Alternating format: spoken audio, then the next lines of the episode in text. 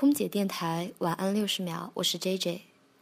原本今天晚上应该是老然和大家来聊一聊最近关于艳照门的事情的，嗯，但是他今天航班上延误了，抽不开身，就由 J J 简单的来跟大家说一说。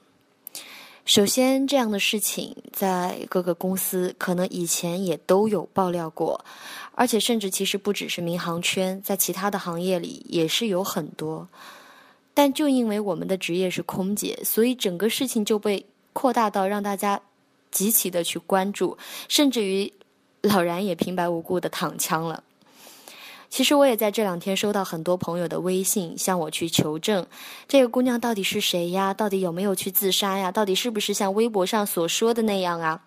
其实我不知道真相到底是如何，但我希望自杀不是真的。如果仅仅是因为大家这些不正常的过度的关注，就让一个年轻的生命就这么逝去了，那我觉得这一切都太不值得了。不应该有任何一个生命因为这样的流言蜚语而逝去。我管不了别人去怎么说，也管不了别人去怎么做，我却能要求我自己如何的去冷静的看待这个问题，看待这件事情。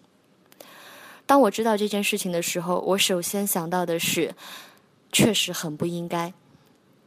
我穿上这身制服，我就应该做好自己的工作，对得起这一抹的红妆。